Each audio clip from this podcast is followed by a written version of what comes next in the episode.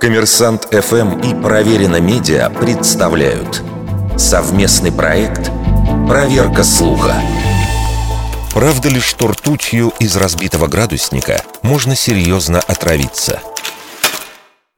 Действительно, ртуть и многие ее соединения ядовиты и могут оказать воздействие на нервную, дыхательную, пищеварительную и иммунную системы, способны повредить почки, кожу и глаза.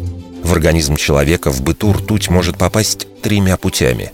Ее съедают, вдыхают ее пары или она контактирует с кожей – Съесть ртуть из градусника абсолютно не опасно, так как организмом всасывается менее 0,1% поглощенного металла. Более того, в литературе описан потрясающий случай. Мужчина намеренно проглотил 3 килограмма жидкой ртути.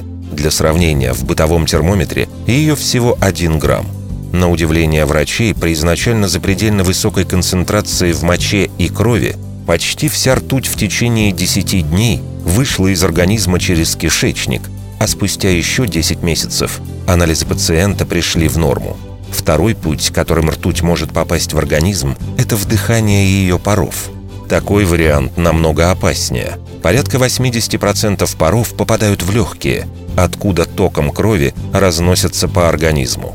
Однако паниковать рано. Чтобы получить смертельную дозу, нужно одновременно разбить три градусника в герметичном помещении и сознательно оставаться там продолжительное время. Чтобы полностью обезопасить себя, достаточно открыть окно в комнате с разбитым градусником и выйти из нее. И третий потенциальный путь отравления – через кожные покровы.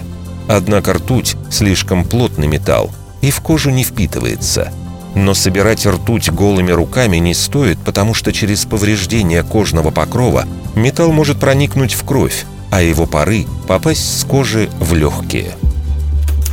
Вердикт. Это неправда.